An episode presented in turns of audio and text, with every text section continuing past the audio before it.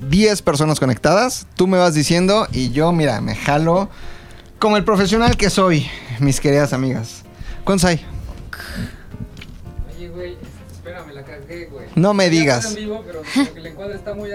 Ok, no, no se preocupen. Este, Estoy en lo que se conectan, mi querido Rodolfo Torres Serrano, mejor conocido como el Chile Serrano.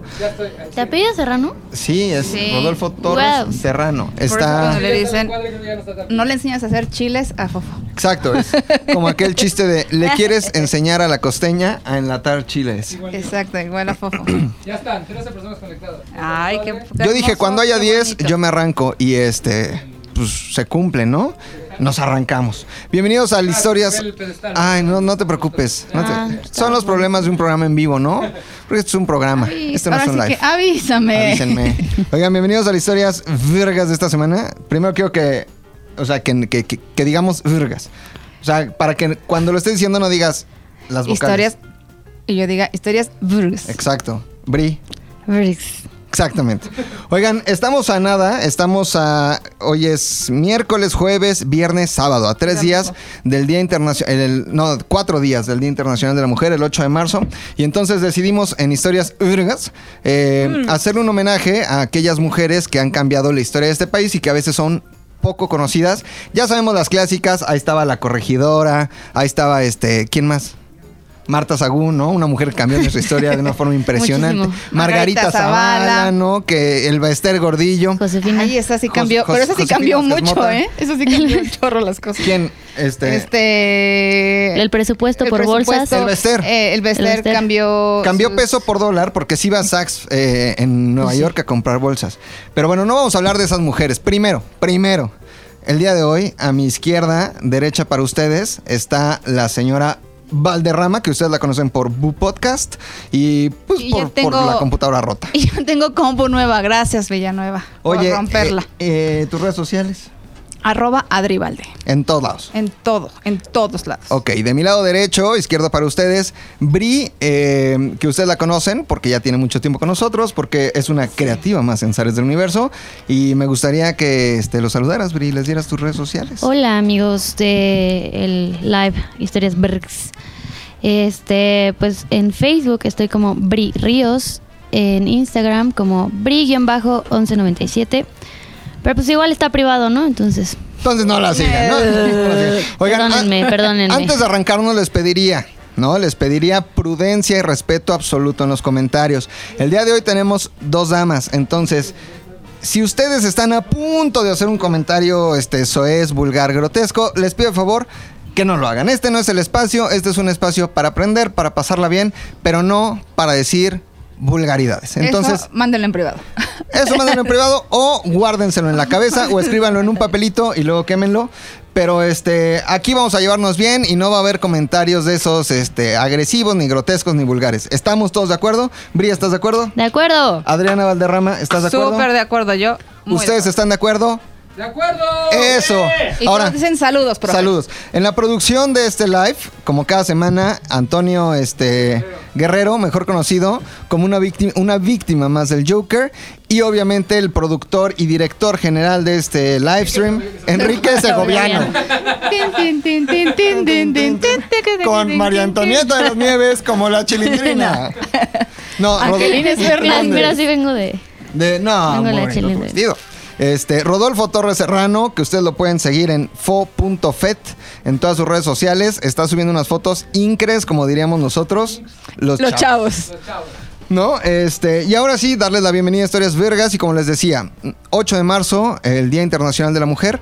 9 de marzo, el 9M, que no es el tema de este podcast, sino el tema de este podcast o este live, es hablar de esas mujeres que han cambiado la historia de nuestro país en positivo. Nombres que a veces son poco conocidos y que de repente no sabíamos que existían, pero que es importante decirlos.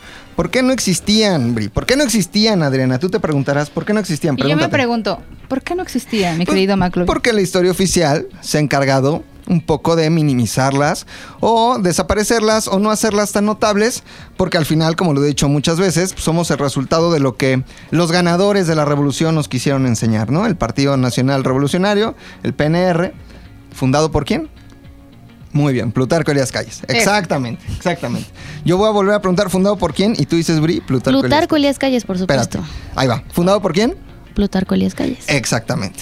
Entonces, eh, como ha pasado en la Revolución Rusa, por ejemplo, la historia la escribió, la historia oficial de Rusia, este, o la Revolución Bolchevique, pues la escribieron los ganadores, ¿no? Este, Lenin, Stalin. Como pasó en la Revolución Cubana, la historia de la Revolución Cubana, pues la escriben los ganadores. Fidel, Raúl. ¿Qué fue de Camilo? Nadie sabe. ¿Qué fue del Che? Pues ya sabemos que lo mataron en- siguiendo su lucha por Latinoamérica. Pero así es como sucede. Y entonces la historia se ha encargado a veces de sacar a estas mujeres por no considerarlas parte primordial de la historia. Eh, sabemos, por ejemplo, de algunas mujeres como la Malinche, sabemos este, de José Ortiz Domínguez, pero son pocos nombres y son escasos. Entonces hoy le vamos a dedicar este podcast a esas mujeres que sí, wow, mis respetos. Así, wow, ¿ok? A ver, cuéntanos. Espérate, pues estoy platicando con la gente. perdón. Es que ya, ya, ya quiero saber. Ya se perdió. Sí, y Adriana, Adriana en Facebook. Sí, a ver. A ver, A ver, órale, Yo- sí. a ver, vas. Ah, órale, ¿cómo va? Échalo. Oye, antes de empezar, este, saluda a las personas. Es que hay muchas per- personas que nos están preguntando y nos preguntan mucho sobre mi compu. Ya lo dijimos al principio que ya Eh, tengo eh, compu nueva. todo que ya bien, no hay. somos Amigos, hay amigos. Ya, computadora amigos, ya. como Somos siempre. amigos. Pero saludos, este, dudas, algo que me quieras leer. Aún no, solo están hablando de tus chochos y eso pues, tampoco viene al caso. Tampoco, Ahorita ¿no? Tampoco. Todo bien Yo no con los puedo ver chochos. comentarios, no cargas. No pasa nada. Bueno, vamos a arrancarnos. Me gustaría empezar hablando de eh, María Ignacia Rodríguez, mejor conocida como La Güera Rodríguez. Un nombre que probablemente algunos de ustedes ya hayan escuchado. No confundir con La Güera Rodríguez Alcaine, que era un líder sindical. De tus tiempos, mi querida. De tus tiempos. Yo lo conocí muy bien, salíamos juntos. Salieron en la secundaria. ¿no? salimos. No, Laura Rodríguez, que fue una mujer eh, fundamental para la, la independencia de este país.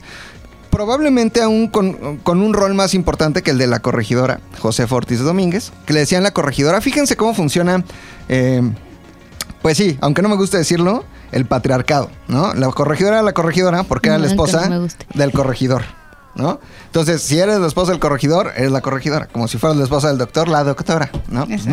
José Ortiz Domínguez, que sí tuvo un rol importante, acuérdense que cuando ella descubre o se da cuenta que ya descubrieron el movimiento de independencia, corre y avisa, ¿no? Pero eso todos lo sabemos. Pero quiero hablar de eh, la Güera Rodríguez. Era una mujer guapérrima. Según yo le decían la seductora de la independencia. Exactamente. Un chismecillo por ahí. Porque estaba guapísima. Porque era una mujer eh, que enamoró, y ahorita vamos a platicar, pero desde Simón Bolívar hasta Alexander von Humboldt, hasta el mismísimo Iturbide. O sea, una mujer fundamental. Ella, para empezar, eh, ubiquémonos por ahí de eh, eh, eh, 1800, principios del siglo XIX, cuando estaba gestándose la independencia de México. Ella vivía exactamente en el centro histórico. En las calles de Francisco y Madero, los que conozcan ubicarán Francisco y Madero, en su cruce con Isabel la Católica. En esa esquina hay un mix-up, o había, no sé si todavía existe. Este. No, Sí. pues ya no sí, hay. sí, hay Sí, un mix-up. Eh, arriba está el museo Del del, estanquillo. estanquillo. y hay muchísimos eh, cómics y caricaturas. Que ahora es de, Hubo bueno, una fue de de Monsiváis, ¿no? Monsiváis, Es que el lugar es de era de Monsiváis, Fue. entonces Monsiváis Ya lo no dejó como está un con nosotros. Pero hay una exposición muy buena en Monsiváis, hubo una de... eh, ¿Cómo se llamaba este fotoperiodista de Nota Roja? Me, me, me- me- Metímides, ¿o cómo se llamaba? ¿Alguien se acuerda? Ah, ¿Me ya metí? sé. No, Metímides, este... net- No, me timí- no. ¿Cómo se llama? bueno, búscatelo en lo que siga platicando. Yo creo que eso no. Eh, hubo una exposición de la familia Burrón, hay unas cosas buenísimas. En esa casa, justo en esa esquina, Donde, o sea, donde está el mix-up ahora. ahí vivía. Esa era la casa de la Güera Rodríguez. No, es un edificio hermoso. Ah, eh, pues era su casa y era tan hermoso como ella. Eh, una mujer, les digo, que, que tuvo eh, un impulso feminista real en, en el siglo XIX. Imagínense, 1805, 6, 7, 8, 9, 10, que sí fue fundamental para la independencia y que era parte de esta conspiración de la profesa. ¿Qué fue la conspiración de la profesa? Justo enfrente, los que conozcan el centro lo sabrán, enfrente de ese edificio hay una iglesia como a contraesquina, que es el templo o la iglesia de la profesa. Que ahorita lo ubicarán porque si van al centro está una tienda de ropa que se llama Sara. Se puede decir, no pasa nada. Pues sí, ¿quién Ahí nos, compro quién mis nos paga? Nadie. Y ahí compro mis playeras en Zara. Este. Kids. Y entonces cruzas la calle y es una iglesia que está como enrejada. Y como muy y, hundida, y el ¿cierto? atrio está hundido. Exacto. Esa es la iglesia de la profesa. De hecho, la imagen de la Virgen principal del templo de la profesa se dice, se rumora que eh, está inspirado en, en el rostro de la Güera Rodríguez. Enamoró también a Manuel Tolsá. Los que les guste más el arte, que, que a mí no soy tan eh, fan del arte, de la pintura, tal, eh, sabrán quién fue este escultor Manuel Tolsá, el que hizo el caballito. El caballito que un tiempo estuvo exiliado de la vida de las plazas públicas porque Exacto. pues lo grafitearon, ¿no? El caballito de Tolsá. Y entonces después dijeron, ah, bueno, le vamos a quitar el graffiti. Ay, ¿qué tal que con ácido? Y, pues, Y se lo echaron. Sí, y se se lo echaron fregaron. Y se lo Sí. echaron. Eh, les voy a contar algo muy rápido, justo de ese caballito de Manuel Tolsá. Perdón, estoy un poquito malo de la garganta. Entonces, este, voy a estar haciendo pausas porque me Porque lele. me tragándose lele el gallo. ¿no? No, ¿cuál gallo? Porque me duele la garganta. Porque Phil Barrera. Porque- ya se fue. Ya se fue. ¿No? Cuando, cuando develan el caballito de Tolsá, eh, es- ah, se hace un evento impresionante, ¿no? Increíble. De hecho, ese día la Güera Rodríguez estaba del brazo de Alexander von Humboldt. Hubo, hubo una rivalidad grande entre Tolsá, entre este escultor mexicano, eh, y eh, el explorador alemán Alexander von Humboldt. Entonces, hubo ahí una rivalidad amorosa importante, los dos enamorados de ella, se devela el caballito y la güera Rodríguez, nada más para que entendamos el calibre de mujer que era, eh, en cuanto ve la escultura dice, esa escultura está pésimamente hecha, está muy fea, está muy mala y todos así de, no, espérate güera, ¿qué estás diciendo? Y, le preguntan por qué y ella dijo, porque ese caballo tiene los testículos exactamente del mismo tamaño. Y ni los hombres ni los animales tienen los testículos del mismo tamaño. Que una mujer se atreviera a decir eso en el siglo XIX, pues estamos hablando de una mujer avanzada. Este, perdón, me estoy riendo, algo pasó por allá con Tony. Creo que se está descomponiendo, Tony. Se está descomponiendo, mi querido Antonio Tony. Guerrero. Oye, por favor. Yo pidiéndole respeto a la gente para las damas y tú, Y tú faltándoles al respeto porquerías. con tus olores, Antonio Guerrero. Pero bueno, eh, para, para entender el tipo de mujer, a, a la Güera Rodríguez eh, la quiere acusar la Inquisición de, de, eh, digamos, haber tenido varios amoríos, de ser una mujer promiscua. Cuando le llama la Inquisición dice, oigan, ¿qué creen? Este, pues sí acepto los cargos, pero el padre aquel anda con aquella mujer. El otro padre tiene hijos y este eh, obispo es homosexual. O sea, que le sacas los trapitos al sol a todos. Sí, y se atrevía a decirlo a la Inquisición. Entonces la Inquisición dice, ah, no, güera, ahí muere, ahí muere, muere, muere. Otra vez, estuvo, güera. ya estuvo, güera, ya estuvo. Otra vez la acusan de haber, eh, ven un cuadro en una casa de una mujer desnuda con los pechos desnudos y la cara de la güera Rodríguez y le dicen, usted se desnudó para ese cuadro. Y la güera dice, a ver, déjame ver el cuadro. Sí es mi cara, pero no son mis pechos. Esos no son mis pechos. Seguramente el pintor estaba enamorado. En pechos se, se oye muy siglo XIX. Por eso Mis le estoy- pechos. Pechos. Pechos. Dice, esa, esa sí es, qué bellos son De hombre. senos de hombre, ¿no? Dice, esa sí es mi cara, pero esos no son mis pechos. Y todos, ajá. Y luego, dice, para que vean que no son mis pechos, se quita la ropa y los enseña en público a la. Inquisición. Una mujer que neta tenía eh, el valor suficiente para enfrentarse así a- a- al sistema. Eh, pero lo más importante de ella son, y no porque lo sea así, sino porque tuvieron una consecuencia importante, sus amoríos o sus relaciones. El primero, eh, Simón Bolívar. Simón Bolívar, el, el libertador, este, el, el gran independentista de, de, de América. la América, ¿no? Llega eh, después de un viaje por España, llega a los 16 años a México y la güera Rodríguez ya con unos años bastante más que ella. Y Simón Bolívar se enamora de ella porque era guapísima. Eh, eh, búsquenla en Google y era una mujer, una belleza particular, obviamente para el siglo XIX, donde no había modelos de este, Victoria's No Secret. había nariz operada, no había filtros, no había No nada. había filtros, no había este. Pero bueno, yo he visto unas, unas fotos como, ¿sabes? De vela que yo soy guapa. O sea, no creo que le hiciera justicia. Así se veía como que la cabellera rubia y así. Pero, ¿sabes? Esta cara como de todos de niños de porcelana. Como todas... No, pero como todas chiquitas en proporción Mm. a lo que realmente era. No, No, claro. no me la imagino. Pero dicen que era muy guapa. Eh, eh, eh, hay testimonios que aseguran que era una de las mujeres más guapas de la Nueva España, ¿no? Porque todavía no era México, todavía no éramos independientes. Fuimos independientes hasta qué año, señor Valderrama? 1917. Ay, sí. Por echar un número, ¿no? Por echar una, una estación del metro. Por echar una estación del metro. La lucha de la independencia. ¿Qué? 1900. No, no, no. No, 1800. 1827. 21. 21. 1821. A ver. A ver, la lucha de la independencia empieza en teoría el 15, 16 de Sí, septiembre de Pero no 1810 fue por el cumpleaños de Porfi, ¿no? por el cumpleaños de Porfirio, que lo cambió del, del 16 al 15, ¿no? Pero se consuma con Iturbide, y hablaremos de Iturbide hasta 1921. ¿Ok? Un punto para Bri, cero puntos para la señora No Valderrama. está- a ver, no estamos pim. No, en no, no es competencia, No, no, no. es competencia. Buena onda a todos. Démonos high five. High five, Y señora ahorita Valderrama. tengo un tiempo high five. para, para los comentarios. Cuando que termines. Ok, hablamos de la güera y nos vamos con comentarios. Entonces, eh, se enamora eh, eh, Simón Bolívar de ella perdidamente y Simón Bolívar le cuenta sus sueños de liberar las Américas. Y la güera Rodríguez, con todo el dinero que tenía, porque heredó dinero de sus, de sus matrimonios, eh, de sus... Tuvo solo tres matrimonios reales, pero muchos amoríos. eh, le patrocina toda la lucha y le da dinero, le da sus joyas y le dice, con esto tú vas a armar una independencia en América Latina. De ese calibre, y así la importancia de la güera Rodríguez. También Alexander von Humboldt, quien sabemos fue un explorador y aventurero por el mundo. Él, Alexander von Humboldt, es el que bautiza a mi amada Cuernavaca como la ciudad de la eterna primavera, es Alexander von Humboldt. Él se enamora de la güera Rodríguez. Manuel Tolsá se enamora de la güera Rodríguez. Les decía, tuvo tres matrimonios, pero el primero, el más importante, se casa con un señor, eh, eh, les voy a decir el nombre, lo tengo aquí escrito. El señor se llamaba eh, José Mariano Beristain y Sousa, un doctor. What? José Mariano Beristain y Sousa. Se enamora de ese señor, se casan y en una pelea él le tira un balazo a bocajarro, le dispara a la güera Rodríguez. Pero la bala no sale y solo le provoca un golpe grande. Ella, a ver, estamos hablando del siglo XIX. Ella, ante eso, exige el divorcio en una época en la que no te podías divorciar. ¿Y qué le dicen o qué?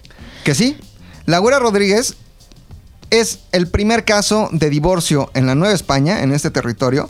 Eh, y seguramente en todo el territorio de la América Latina. Era imposible divorciarse en 1800, eh, principios del siglo XIX. Manda su caso a, a Roma, no existía el Vaticano como tal. Manda su caso a Roma y, en Roma le dicen, sí, te puedes divorciar. Ella es una mujer que logra divorciarse en el siglo XIX, es, eh, por eso su, su importancia. Entonces, este señor, bueno, se divorcia, luego tiene otro matrimonio con otro señor mucho más grande que ella, que supuestamente muere porque no lo, topa- no lo tapó en la noche, no le puso su cobijita. ¿Cómo crees? Ajá, como de una neumonía, pero en el acta de función, pues dice, este, murió porque no lo taparon. No tenía la mantita. ¿No? Y, y su último matrimonio, que fue un matrimonio sin pena ni gloria. Pero su amorío más importante es el que tuvo con Agustín De Iturbide. de Iturbide, exactamente. Ya ibas a decir No, Agustín Lara. No, sí, el flaco de... El flaco dio. No, con Bien. Agustín de Iturbide. Eh, Agustín de Iturbide, sabemos todos que al principio estuvo en contra de los liberales o de los independentistas, sin embargo, es el que logra consumar la independencia con el último virrey, con el virrey O'Donoghue eh, de la Nueva España. Eh, si quieres encontrar esta información, no está. No, no, es cierto, no, es cierto. Este, el, el último virrey de la Nueva España que llegó a la Nueva España, este territorio, eh, O'Donoghue y e Iturbide, pues eh, firman la independencia de México, de la Nueva España, y somos un nuevo país que ahora se llama México. Cuando logra el ejército trigarante la victoria, eh, Iturbide se traslada a la Hacienda del Rosario, en la Ciudad de México. Famosa uh, por, porque hoy está ahí justo una estación del metro que, ¿cómo se llamará? El Rosario, por Azcapotzalco. Hay una estación del metro que se llama Metro Rosario. No ahí estaba la Hacienda del Rosario. Es muy bonito, un lugar muy padre. No, no es cierto. No, sí está bonito, ¿no? No, pues no sé. Saludos los a los feos. que viven no por es ahí. cierto, conocer. no es cierto. El la- metro, Pola- aunque estés en Polanco, no, está feo. perdón. La línea dorada, esta que fue un fail de Ebrard, está bien padre. Donde está el Museo de la Radio, la que va desde eh, Miscuac, Tláhuac a Miscuac. Está poca Bueno, madre. no puedo opinar porque hace También mucho que yo no me subo al desconozco. metro. Oye. No. No, no, soy No, no, que hace no sé. sé, no Uy, sé. No, está bien. Un día las voy a llevar a un tour bien padre. En el Es metro. Miscuac. Luego Fofo, Insurgentes. Parque de los Venados. Insurgentes. Hospital 20 Hospital 20 de noviembre. Pa- Zapata. Parque de los Venados. ¿Chabacano? No, no mames. Ay, sí, ya me ves. Chabacano está por. No, pero sí pasa por Chabacano. Porque yo ahí cuando hacíamos. No, ¿generaran allá? No, ermita. Ermita. Hay un transborde gigante. Cuando hacíamos. ¿Que llegas a tu universidad? No, llegas, hasta CU. Ah. No, Estoy es- perdidísima. Yo no Es que metro. Perdidísima. Cuando hacíamos este programa en los estudios Churubusco, te acordarás, señor Valderrama, que lo hacíamos los lunes en la mañana y estamos todo el día encerrados en el foro. Yo me iba en metro hasta los estudios Churubusco. Entonces agarraba ¿De esa línea dorada De- de donde yo vivía un tiempo. No, nada más ir a la ubicación. De observatorio me iba a Ay, cabrón, sí sé. Bueno, de observatorio a otro lugar y ahí transbordaba y de ahí me bajaba en la Dorada y llegaba a los estudios Churubusco. Un transborde gigante, pero una estación muy bonita. Un día nos vamos a ir los tres. Tal no sabe la caricatura en Metro Zapata. Sí es cierto, donde está eh, el trabajo de los Burrón, bueno, de la familia Burrón, el Tirol. ¿Cómo se llama? El... el, tri- no, este, Trino. No, no, no, Rius, ¿Eh? Rius, ¿Rius? Rius, este, eh, eh, eh, Condorito, un- una cosa muy bonita, ¿no? Pues un día sí llévanos porque de verdad hace mucho que yo no me subo en metro. ¿Tienen cinco pesos para el metro? Sí. Sí. Nos vamos a ir un día, los tres, a comer una torta de milanesa afuera del metro, Parque de los Venados. Muy ricas esas tortas de milanesa. Ah, el parque de los Ay, Venados, sí lo he ido, sí, o sea, a ese Sí, pero también hay sí, metro pero- debajo. O sea, también hay humildad. Bueno, pero a ver. Bueno, sigue. Esta- Estación ¿qué del Metro? Rosario. No, con la güera. No, espérate, No, es de que Rosario, llega, llega Iturbide al Metro Rosario esa noche, una noche antes de entrar con el ejército trigarante triunfal a la Ciudad de México, al Zócalo de la Ciudad de México, pasa la noche con Abuela Rodríguez, que era y fue el amor, el gran amor de su vida, mutuamente se amaron cabronamente. En la madrugada, pa- pasan la noche juntos, ¿qué hicieron? No lo sé ni nos interesa, pero en la madrugada ella sale en carreta desde la Hacienda del Rosario y llega hasta su casa, que dijimos, eh, Isabela Isabel Católica, Católica. y Francisco y Madero. Ok. Llega hasta su casa, No, pues era loguito, ¿no? pues era un. Y en carreta, y en 1821, imagínate. O sea, si era un. Dos un- días. No, pues sí, pero sí unas horas, ¿no? Entonces, entra el ejército, eh, desfila el ejército trigarante desde la Hacienda de Rosario hasta el, el Palacio Nacional, hasta el Zócalo, y eh, tenían planeado otra ruta, es decir. Entrar como si vinieras de Azcapotzalco, como por Tacuba y, y directo al Zócalo. Y lo que pide Iturbide, nada más para que vean cómo le movía la Güera Rodríguez es que los miles de hombres que venían en el ejército trigarante, más toda la población eh, que quería celebrar junto con Itur- Iturbide la independencia, les pide que muevan toda la formación militar para pasar por Francisco y Madero, lo que hoy es Francisco y Madero, enfrente de la casa de la Güera Rodríguez. Ah. Ella en el balcón, él se para con su caballo, eh, se baja de su caballo, ella baja las escaleras, se hinca, le besa la mano y sigue la marcha. Paró todo un ejército triunfante de una revolución, de, de una independencia, perdón, para pasar a ver a la Güera Rodríguez y besarle la mano. De ese tamaño, la importancia de la Güera Rodríguez, una mujer que en el siglo XIX se desnudó, una mujer que se divorció y una mujer que movió los corazones de tal vez cuatro o cinco personalidades importantísimas de aquel siglo. La Güera Rodríguez. ¿Dudas? ¿Preguntas? No, qué increíble. ¿Era guapa? Sí, mucho. Ahora sí, mi querida señora Valderrama, échame unos saludos. Tenemos muchos saluditos, muchos comentarios, mucho comentario bonito. Por favor, échalos. Mira, Alex JMZ dice: Maestra es más vulgar que todos los que estamos sentados. ¿Quién es más vulgar que todos? ¿Yo? Yo soy la maestra. Ah, yo ¿Esa es sí, la maestra? yo sí, y qué importante decirlo. Cuando haya damitas presentes, no, entre hombres, entre mi Fofo, mi Manuel, mi Luis nos alboreamos, pero con damitas, no, caballeros. Luego hay otra pregunta. Bueno, es que hay muchos saludos, señora Valderrama. Mándeme un saludo, que si es la nueva compu que tenemos. Sí lo es. Y me ponen, y Jay, la computadora nueva. Pues sí, Ajá. sí, tenemos compu nueva.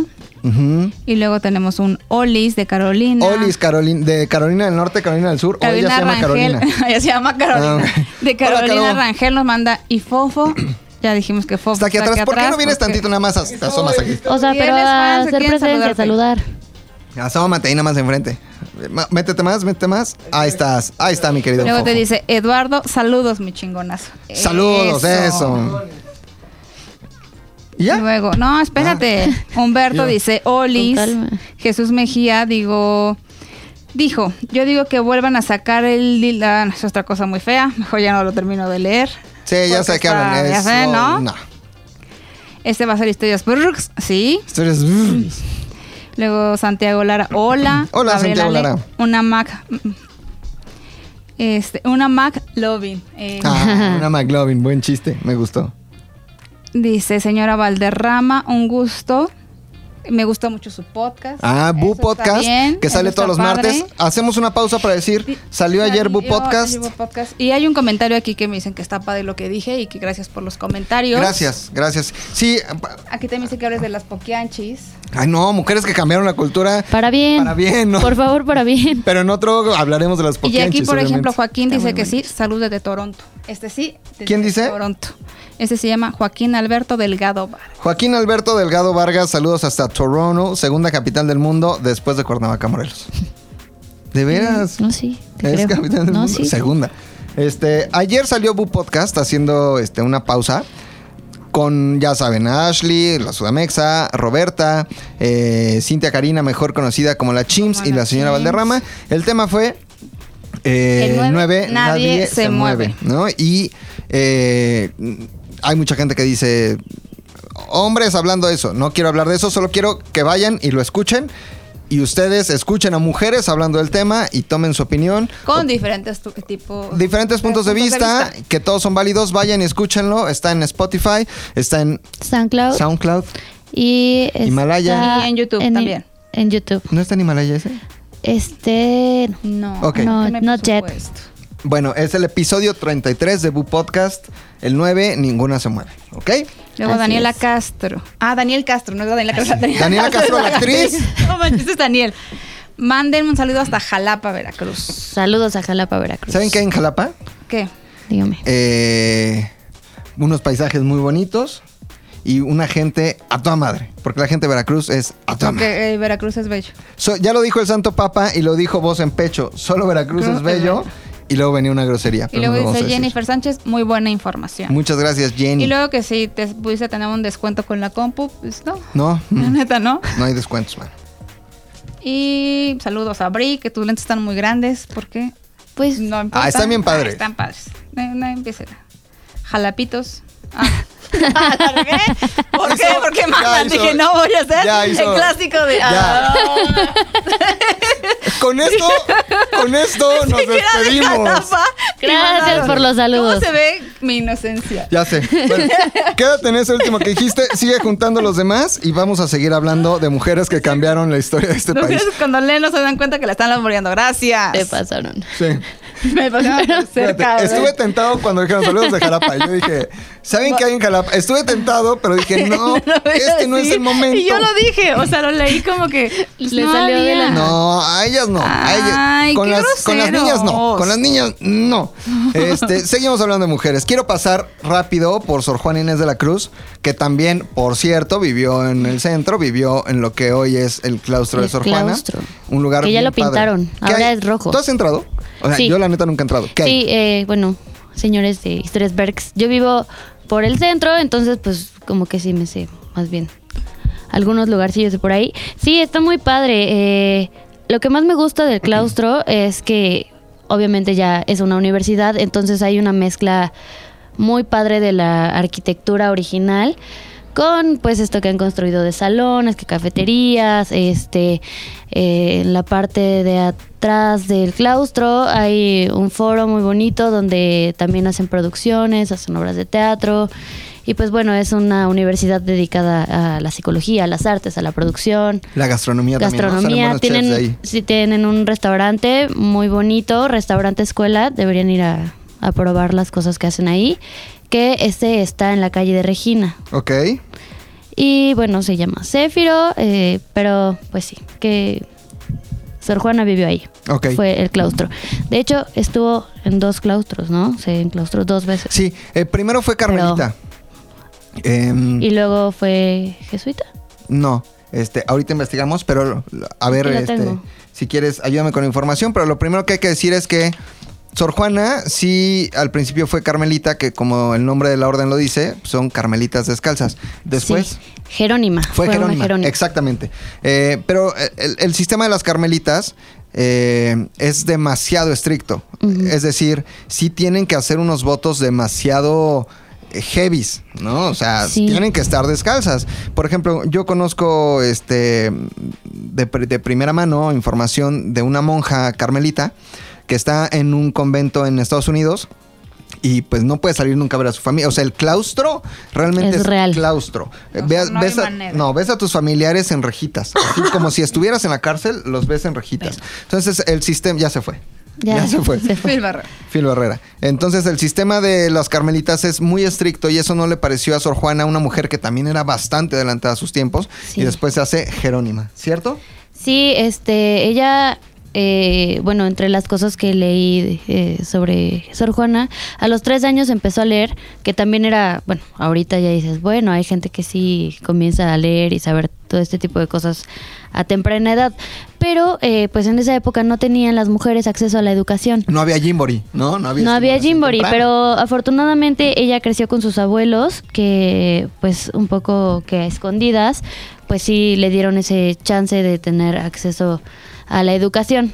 Entonces, pero ella también era una mujer muy guapa, muy inteligente y en- estuvo en una de las cortes de un rey en España, si Sí. no mal recuerdo. Eh, de hecho, Como dama de compañía, nada más porque compañía. tenía un carisma, inteligencia y una una belleza increíble. sí, o sea, fue, fue parte de la corte de una virreina con la que se rumora, y no hay nada comprobado, tuvo una relación amorosa. Eh, Hay muchos rumores sobre la preferencia sexual de Sor Juana, y está, si sí lo fue, bueno, si no lo fue, también bueno. Sin embargo, eh, todo está basado en un poema que- que- dedicado justo a ella y dedicado a una mujer, es decir, escrito en femenino. Como cuando Nacho Cano escribía en masculino y Ana Torroja cantaba en masculino, ¿no? Así, este tipo de confusiones. Pero es que Sor Juana hacía lo que hoy se conoce como obras por encargo, es decir, a Sor Juana tú podías llegar Bri, y le decías, oye, escríbeme un poema para alguien. Y ella escribía el poema. Entonces, en- realmente a veces no había ni siquiera la intención o la inspiración en, en alguien, sino una obra por encargo, exactamente. Una mujer, como decía Bri, súper inteligente, que para que entendamos tuvo 11 bachilleres, es decir, el grado máximo de estudio que podías alcanzar en esa época era un bachiller, ¿no? Eh, una, era una licenciatura. Imagínate que hoy, en el 2020, Estudias 11 carreras, casi casi. siendo hombre, mujer o lo que quieras, estudiaras 11 carreras. O sea, no te pases, ser una mujer extremadamente inteligente. Yo quiero recomendarles un poema que me encanta de Sor Juana, que lo tengo aquí. Este, creo que se llama Lámina sirva al cielo al retrato. Pero me encanta porque eh, son, son décimas, es decir, son eh, de casi, son exactamente 10 sílabas en, en cada línea, eh, con cuatro líneas cada párrafo. Pero lo asombroso de esto es que todo, todo el poema empieza con esdrújulas. Eh, una cosa padrísima, pero por ejemplo empieza diciendo, lámina sirva al cielo el- al retrato, lícida de tu angélica forma, cálamos forma el sol de sus luces, sílabas las estrellas compongan. Entonces, lámina, lícida, cálamos y sílabas pues son esdrújulas y así todo el poema. Lo pueden buscar, está buenísimo. eh, Sor Juana Inés de la Cruz, que vive el pueblo andaluz. Pero algo más ibas a decir. Pues nada, o sea, eh, después de que estuvo ahí en la corte por ser hermosa e inteligente, eh, pues fue cuando decidió recluirse, porque más bien tuvo este pensamiento de, oh, pues ya estudié todo lo que tengo que estudiar, eh, quiero escribir, quiero hacer cosas, y donde más acceso tenían a la educación en ese entonces, ¿en dónde era? Pues en las iglesias. Y aparte ella tenía este... Y como, como esta idea de que el matrimonio era todo un fraude. Entonces fue por eso donde se recluyó como carmelita. Dijo, no, espérate, estas están Están muy locas. muy, muy locas, muy estrictas. Y después fue Jerónima. Eh, pues tuvo un más, no sé, más de un centenar de obras, Sí. este, poesías, ensayos, infinidad de todo. cosas. Sor Juana, una, una mujer que obviamente muy conocida, pero que sí eh, durante el barroco, ¿no? Porque toda su obra está, está eh, contextualizada en el barroco. eh, pues eh, ayudó mucho a, a- a la cultura mexicana y la máxima representante del barroco eh, este, en esta parte del mundo. Y aprovecho para saltar de Sor Juana, conocida también como la décima musa. O Fénix de... Algo era Fénix. Este, no lo sé, pero le decían la décima musa. A ver, a ver, ¿cómo le decían? Fénix. Ahorita lo Ay, no buscamos. sé. Ahorita lo buscamos. Pero aprovecho para saltar a quien se autonombró como la undécima musa. Y voy a hacer un salto garrafal en el tiempo, pero bueno, en este se vale, porque vamos a hablar de distintas mujeres. Para hablar de Guadalupe Amor, de Pita Amor, quien se nombró la undécima musa, Mm. y que también, hablando de, de poetisas, pues eh, creo que es justo darle un espacio en este Historias Virgas, dedicado a mujeres que han cambiado la historia de este país, para hablar de Pita Amor, una mujer que en lo particular desde siempre me ha fascinado. Eh, he leído su obra, eh, tengo libros, novelas que hablan de ella y fascinante su obra. Eh, a ver, vamos a hablar de ella. Tuvo un matrimonio fallido, se enamora de un señor de mucho dinero, se embaraza de él, tiene al hijo, pero el hijo se muere ahogado por sus descuidos. La muerte de su hijo le causa todos los problemas y los traumas del mundo, como obviamente pasaría y le pasaría a cualquier persona. Y de ahí eh, ella entra en un momento de... se aleja de sus, trabajos de, la literatura y después regresa. Pero su obra es impresionante. Eh, escribía una poesía perfecta, pero su prosa también era magnífica, eh, pero más, más, más su, su verso, ¿no? Era, era tremendo. Eh, una mujer importante, ¿por qué?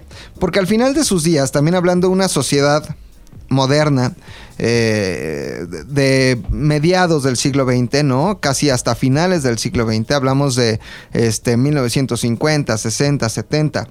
Una mujer que se peleaba con Salvador Novo eh, de una manera impresionante, que se odiaba, que odió a Octavio Paz, que le escribió, Octavio Paz aseguraba que ella ¿Por decía... qué lo odiaba? Por, por el trabajo, porque Octavio Paz decía que una mujer no podía escribir así, que seguramente alguien le escribía Que su seguro trabajo. un hombre lo Ajá, escribía. eso, eso, eso le decía Octavio Paz. Y entonces Pita Amor le contestaba a Octavio Paz y le contestaba con verso de una manera impresionante. Y tuvieron una, una pelea eh, durísima a nivel intelectual y literario.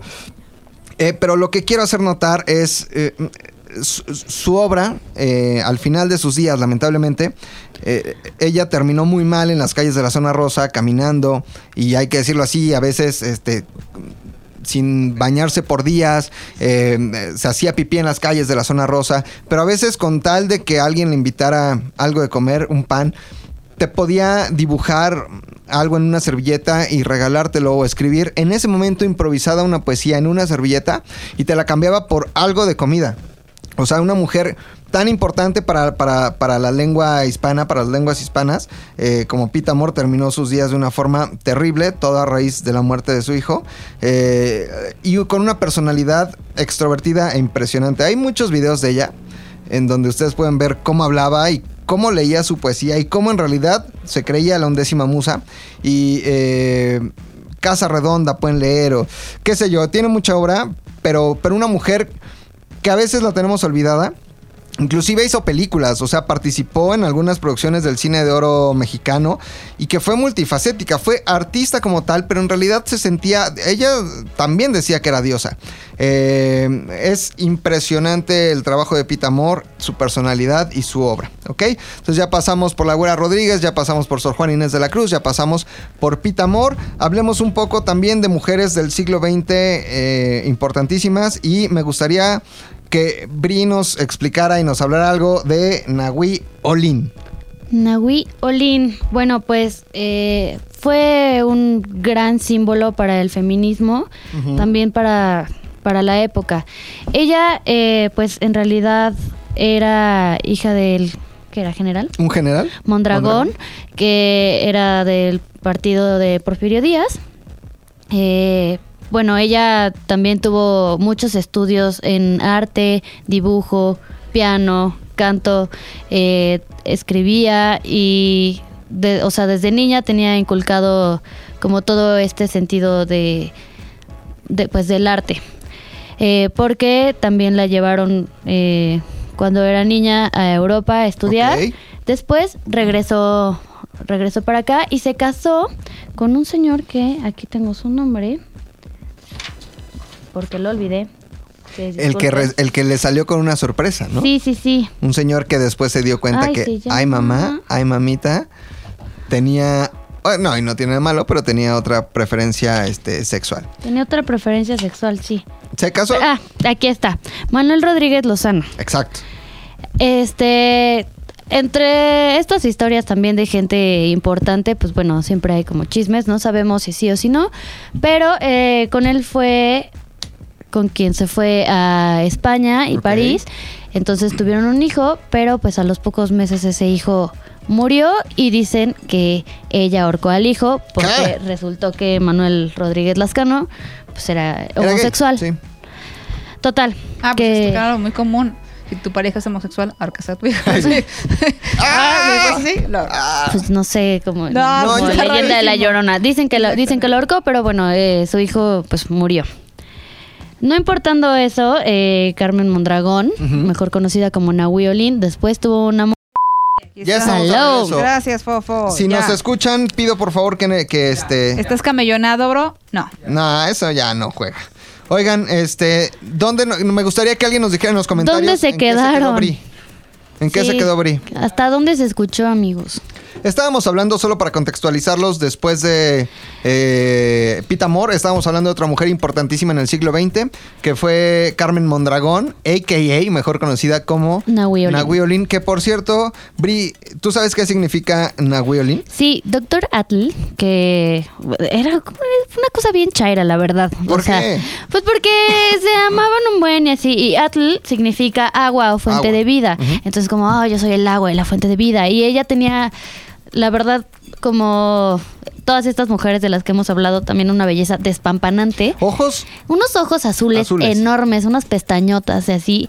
Pero también tenía como, como mucha energía, mucha, mucha vida. Entonces, eh, pues Doctor Atl la, la bautiza como Nahui Olin, que Ajá. significa el quinto sol o el sol en movimiento. ok, porque era una mujer que Sí, así sí, era energéticamente, ¿no? Era como un sol. Era como, sí, como un sol y pues también un poco en el romance de, ay, yo la vida, tú el sol, shalala, Ok. ¿no? Dicen por aquí, dice Miguel Silva Trejo que te quedaste después de, de- que ahorcó a su hijo. Ah, ok. O sea, casi todo, Bri. Casi todo. Desde Vas a tener que echártelo otra vez. No importa. Va desde arriba. Este, bueno, Nahui Olin, eh, que fue esta mujer que se destacó por la pintura, se había casado con Manuel Rodríguez Lozano, después se fue a París, regresó y ahí conoció a gente como Diego Rivera, Manuel Villaurrutia, Frida Kahlo y toda esta escena de gente súper importante para la cultura y el arte en México. Ella no se quedó atrás como otros pintores, pues que eran hombres. Eh, tenía series de retratos y autorretratos, muchos de ellos son con estos ojos enormes que la caracterizan a ella y por eso pueden también identificar un poco sus pinturas. Eh, ella fue eh, aprendiz de Dr. Atl y ahí fue donde hubo este como gran amorío. Fue una de las mujeres, de las primeras en posar desnuda. Ok. Entonces también para la época fue algo pues muy revelador, sí. muy Y impactante y sí, claro que escandaloso, pero también tenía una belleza increíble. Ella destaca sobre todo en el mundo de las artes, en el expresar como pues sí, tiene este mérito en el expresar el cuerpo por la belleza que tiene sin importar pues ya un poco las cuestiones del pudor Ok. y etcétera.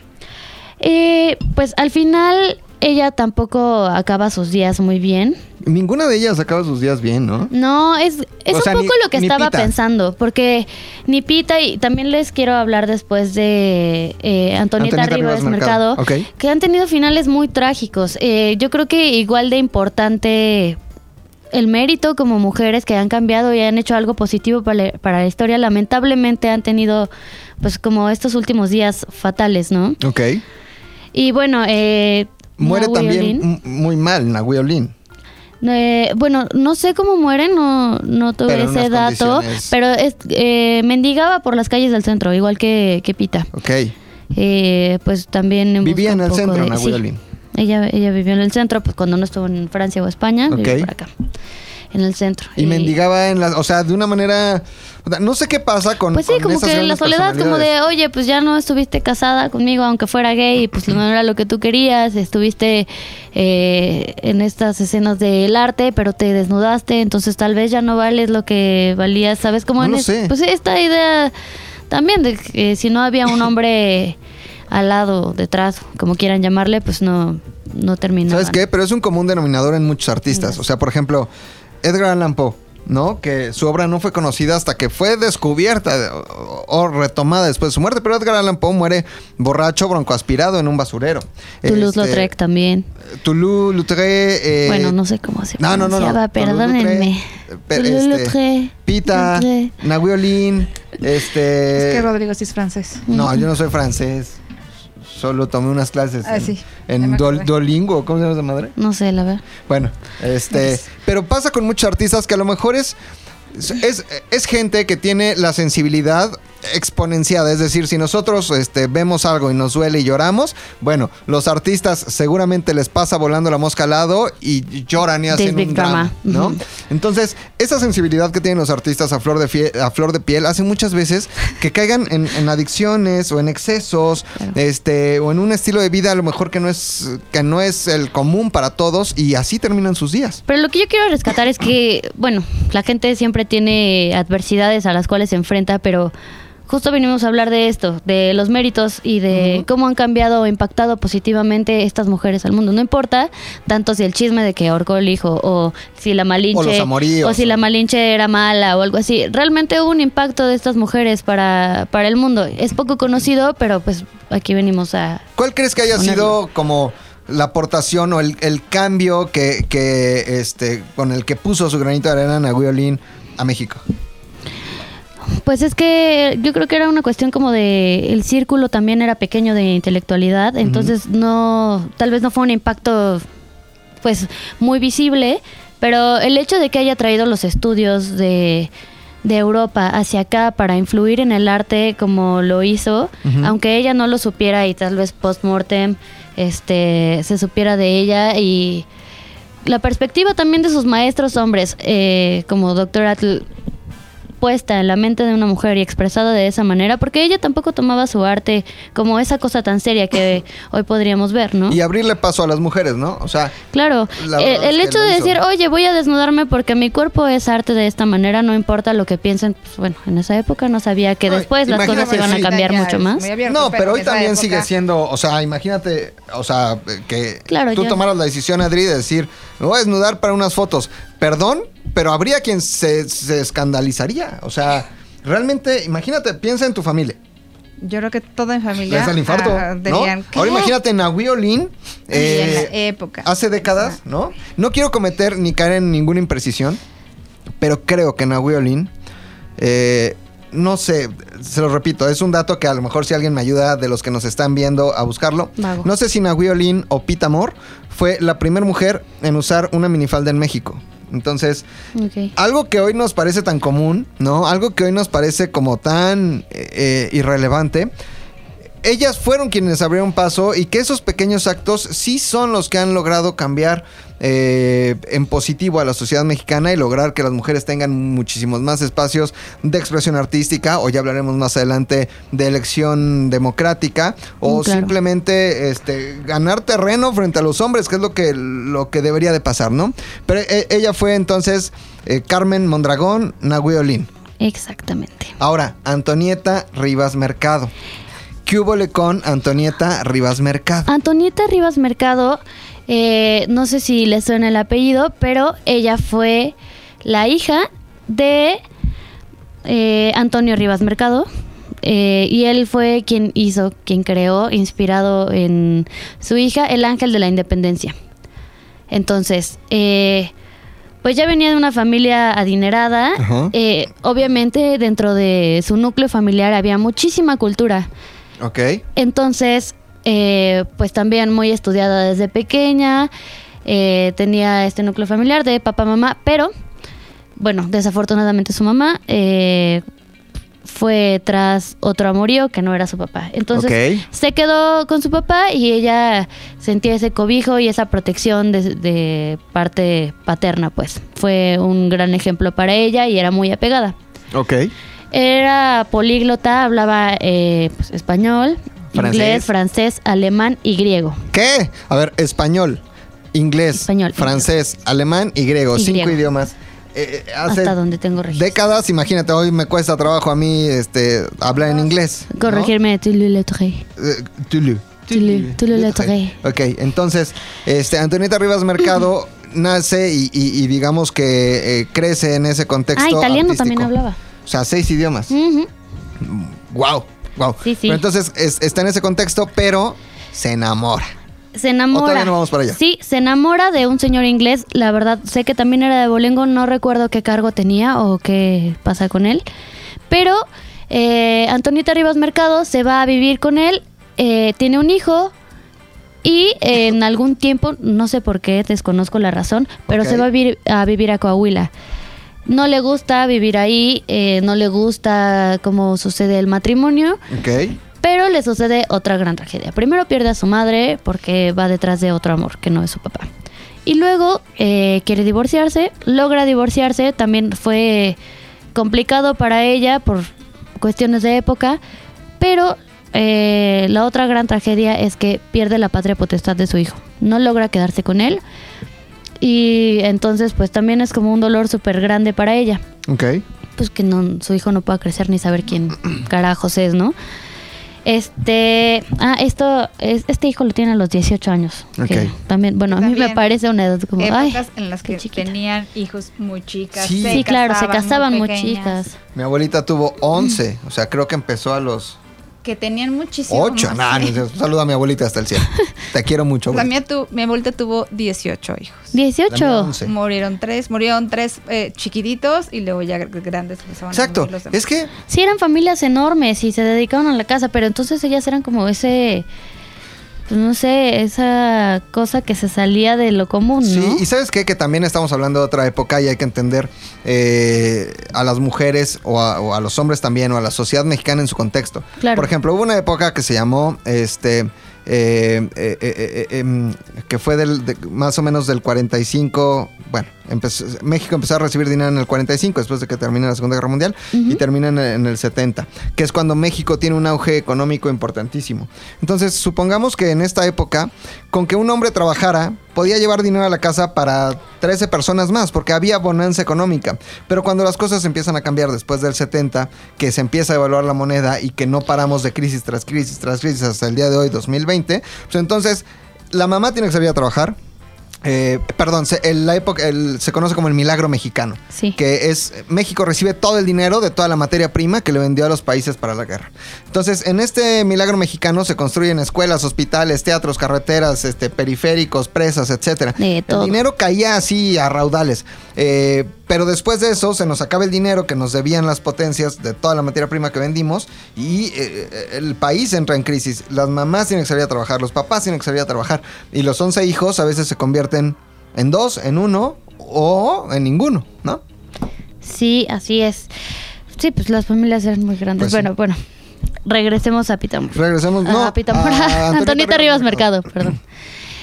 Bueno, entonces ella dice, "Uf, puta, qué horror, qué tragedia de la vida. Me voy a regresar a la Ciudad de México porque aquí yo ni siquiera me siento bien. Me regreso con mi papá. Entonces, eh, hace algunos viajes por Europa con su papá. Eh, tiene como más aprendizajes para la vida cultural. Pero de repente muere su papá y se queda completamente sola. Pero eh, ya estando de regreso en México, también convive con toda esta eh, este grupo de personas intelectuales. Pléyade en- de artistas. Pléyade. Mm, Ajá. No, no me gusta esa palabra. Con todo este círculo de personas que eh, aportan mucho a la cultura mexicana. Y hay un grupo eh, que se llamaba Los Contemporáneos. De, la cua- de, de ese grupo, ella fue mecenas. Ok. Entonces, eh, no solamente la dejan entrar en ese grupo por ser su mecenas, pero se, se gana el mérito porque también es una mujer bastante ilustrada y que quiere eh, aportar mucha cultura a México. Ok. Y entonces eh, ella funda un teatro experimental llamado Ulises y eh, lo dirigen dos hombres, uno de esos fue Manuel Villaurrutia Ok. eh, para los contemporáneos y entonces se encargaron de hacer muchísima difusión cultural para México. Después de esto, eh, ella ahí Sé que está sonando entra- la corneta atrás, no dejes Sí, que te distraiga. Perdónenme, no, no puedo con dos cosas Eh, al mismo ¿sabes tiempo. qué? Te cuento algo. Eh, Dime. Hay una persona en esta empresa que a esta hora que estamos haciendo live, que son 5.18 más o menos, 5.18, Ah, este, claro. El, baja todos los días por su pan. Entonces el panadero llega a esa hora, le toca el... Pues ya chambrita, ¿no? Ya baja. Está bien, pero no, que, no ven, que no sea nada más los miércoles que hacemos esto. Ya se No, cayó el segura- pan. seguramente también les ha tocado en Bu, en Z de al Entonces, La aire. basura y el agua Perdón, y bla. lo Es la sentimos. Condesa. Gran de variedad México. de Ciudad de. México. Aparte todo el mundo, muchas personas dicen que vienes muy bien preparada. Una persona dice, ¿se lo aprendió de memoria? No, lo estudió Lo y sabe. vino preparada y lo No, sabe. lo no, sabíamos también que íbamos a hablar de esto. Obviamente no dije como, ay, bueno, voy a traer todos No, mis pero a ver si eres conocimientos persona acá. Que, que, que, que le gusta el arte y que sabe de eso y que... Sí, estudié comunicación visual, me gusta mucho la pintura y el arte. ¿Desde cuándo? Desde mucho. Wow. Ok, entonces, gracias. este, eh, tienes ¿En por qué ahí... estábamos? ah, eh, estábamos hablando de los contemporáneos de Villaurrutia. Ah, pero entonces llega otra, ot- pues otro amor a su vida. Yo sé, yo sé, Miss. ¿Puedo decir el nombre? Sí, era un José- político. José Vasconcelos. Sí. ¿Me- ¿Puedo hablar? ¿Te puedo interrumpir dos segundos? ¿Vas? José Vasconcelos.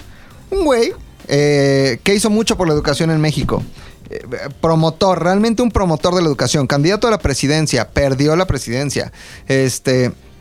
Pero también un. un- un, eh, abiertamente neonazi. de- perdón, neonazi, no. Abiertamente nazi. Apoyaba la causa eh, de Hitler. Cuando, cuando antes de que Hitler se convirtiera en el monstruo que fue, en algunas partes del mundo era admirado, porque logró que la economía alemana se viniera arriba. Una de esas personas y alguien que lo apoyó en México fue eh, José Vasconcelos, abiertamente nazi, que después, bueno, cambia de opinión cuando vio las atrocidades que hacía Adolf Hitler, pero un güey demasiado déspota, patán, decían que era un, voy a decir una grosería, un hijo de put con las mujeres. Eh, pero que, que en serio era patán de, de, de Patanolandia. O sea, un güey malo. Entonces, Antonieta Rivas nació Mercado. patán. Nació patán. Antonieta Rivas Mercado se enamora de él. Sí, este, pues desafortunadamente no sabía eso de que era patán. Yo, Era sa- yo sabía todo lo que había hecho por la educación. En realidad su vida amorosa jamás No le me, importaba. me vino por aquí, ¿no? Pero eh, el punto es que ellos dos se enamoran, pero pues bueno, Vasconcelos era casado. Eh, entonces, pues justo ella lo acompaña en toda su carrera política y eh, cuando está en esto de, de ver que las elecciones y que hay un fraude, shalala, pues bueno, ya, se dejan. Y ella se va a primero a Nueva York, Ajá. donde hace de periodista, de escritora, y luego se va a París. Ok. En ese tiempo, pues ya ellos habían dejado su amorío, pero ella le escribe. Ella enamoradísima de él. Eh, ella, pues sí, estaba enamoradísima de él y para ella había sido también complicado después de lo de su esposo y la patria potestad, demás, pues encontrar otro hombre. Y ahí le escribe después del fraude, este, que si él la necesitaba para algo o que si se necesitaban realmente en el amor. Y o sea, él le como cuando mandas un WhatsApp así. Oye, ¿qué onda? Pues sí, siempre sí se va a hacer o no. Ok. Y pues él le contesta una cosa así como, eh, ninguna persona, siendo hombre o mujer, necesita de otra persona. ¿Ves como si era medio. Sí, pues sí, le contesta como, pues, así como que necesitar, necesitar, pues no. Qué mala. onda. Solamente necesitamos de Dios. Una cosa así le dice. Ok. Ay, no, sí. Entonces sí. Sí, este, y entonces ella se queda ultra dolida y va a Notre Dame. No sé cómo se a Notre pronuncie, Dame, a señores. Notre Dame, Notre. Dame. De dónde es el jorobado de Exacto. Disney. Y se pega un tiro. Se suicida. Pues sí, eh, ella dice, a ver, no tengo papá, no tengo mamá. Mi esposo también fue un, ¿cómo? Hijo de pu. Hijo de put. Este, mi hijo no sabe nada de mí. La otra persona de la que me enamoro me dice, como no, pues la neta sí de que necesitarte y quererte no quiero. Pues ya, este, termina, termina su vida con un balazo, se suicida. Y lo peor de todo es que como no tenía, pues ya, desafortunadamente perro que le ladrara, Ajá. su cuerpo termina en una fosa común en París. No. Ahora, la- eh, en Notre Dame aseguran que ahí nadie jamás se ha matado. pero es una realidad. Estuvo en periodo, o sea, hay, hay tes- testimonio y, testigos eh, para asegurar que Antonieta Rivas Mercado sí se suicidó en Sí. Notre Dame, aunque ellos digan, no, aquí nunca pasó nada, pues sí, sí pasó Mm. y se pegó su tiro. Pues sí, entonces ese fue el trágico final de Antonieta Rivas Mercado, pero lo que está increíble rescatar es que estuvo tan apegada a la intelectualidad de la época Ajá. Y que fue mecenas de, mu- de muchas obras, de, de muchos artistas, de muchos intelectuales, y que gracias a eso tal vez hubo mucha difusión cultural en México, Sí. en una época donde no era tan fácil, o sea, ya había acceso a la educación, pero no era tan fácil eh, pues encontrar espacios culturales y para el arte. Ahora les voy a decir algo también, hablando de Antonieta Rivas Mercado. Eh, le decían la escritora incómoda. Antonieta Rivas Mercado, a ver, hoy todos conocemos a Carmen Aristegui, ¿no? Y todos decimos, Claro. wow, el periodismo de Carmen Aristegui, wow, que sí, ¿no? O de Anabel Hernández, que hace un trabajo periodístico de investigación impresionante. Pues bueno, para que hoy pueda existir eso, Antonieta Rivas Mercado también fue importante. Sus escritos eran también una fuerte crítica política, crítica social. Entonces, eh, como bien decía Bri, que rescatar de Antonieta Rivas Mercado esa lucha para que las mujeres pudieran también abrirse paso en la escritura, en el periodismo, en, la literatura, en la intelectualidad, ¿no? Entonces, una labor muy loable la de mi Antonieta que acabó pegándose tiro. Sí, sí. Qué sí. Me recuerda la historia un poco. Me voy a saltar otra vez en el tiempo. A la historia de, eh, que ya hemos platicado de esto algunas veces, de Rita Macedo. Tú, Adri, pues obviamente, te Mi acuerdas de. Rita Macedo. ¿Te acuerdas de Rita No, Macedo? no. Rita Macedo fue una de las actrices más importantes también de la es época del cine abuela mexicano. de una amiga mía. Ah, no es Es cierto. abuela- sí. ¿De quién? Es la hija de, mi amiga es hija de Luis de Llano. Sí. Entonces es Ok, ahí les va. O sea, es abuela de Benny. Exacto. Es abuela de Alex Ah, Ibarra. ya, ya, ubico. Es abuela de mi amiga que se llama Lisa. ¿Qué? Minelli. Lisa. no, esa es la Lisa. ¿Lisa qué? Este, Lisa Simpson. de Llano. Ok. Es, amiga mía. Ant- eh, eh, Antonieta Rivas Mercado, a decir que baboso. Re- Rita Macedo, mamá de Julisa, Mamá mamá de- Luis de Llano, Llano. eh, y mamá, bueno, de su primer matrimonio con Luis, del Luis de Llano Palmer. Luis, con Luis de Llano Palmer tiene a Julisa y tiene a Luis, Luis de, Llano Llano Macedo, Macedo. ¿no? Por Rita Macedo, obviamente.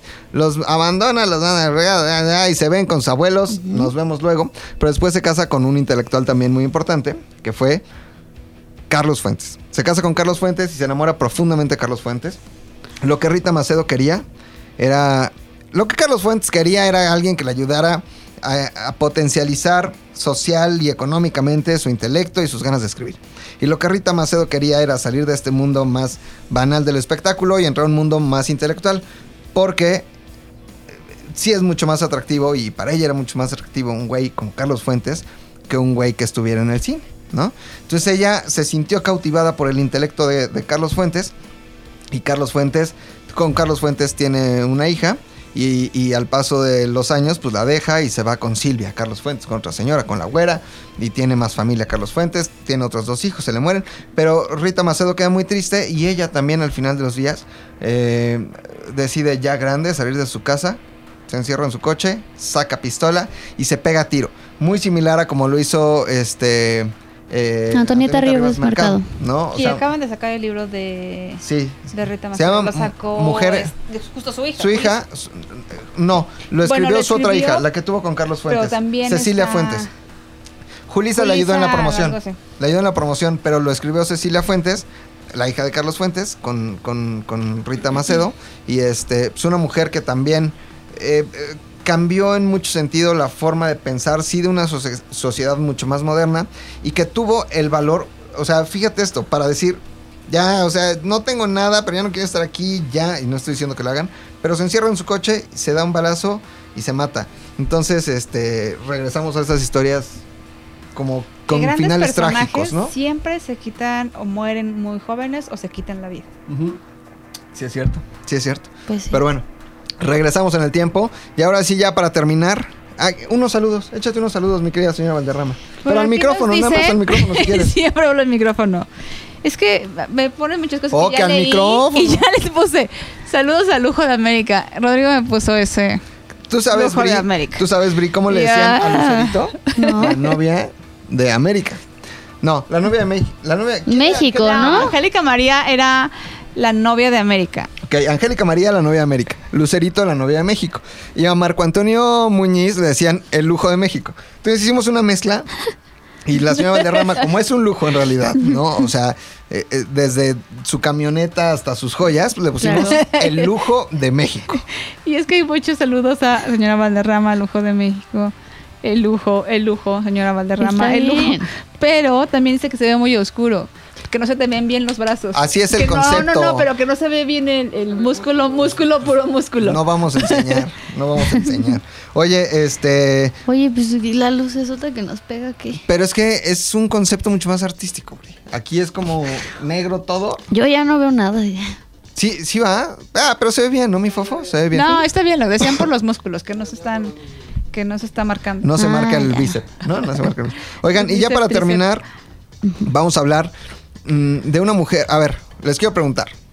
Tú, Bri, ya votaste, Sí. ¿no?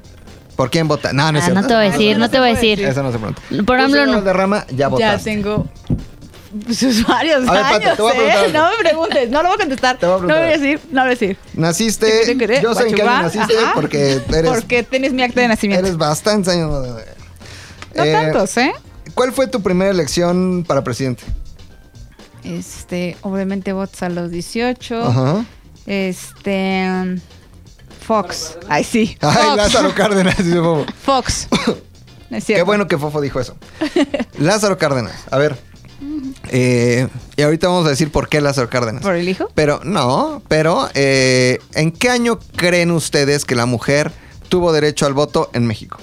En los 50. 63. 53. Sí, ah, 53. 1953. Entonces vamos a hacer rápido una cuenta. 2020 menos 1953. Son Sí, 3 los- para 10. Este, 7 llevamos una. Mira, te 6 veo, para te veo. 12. 6.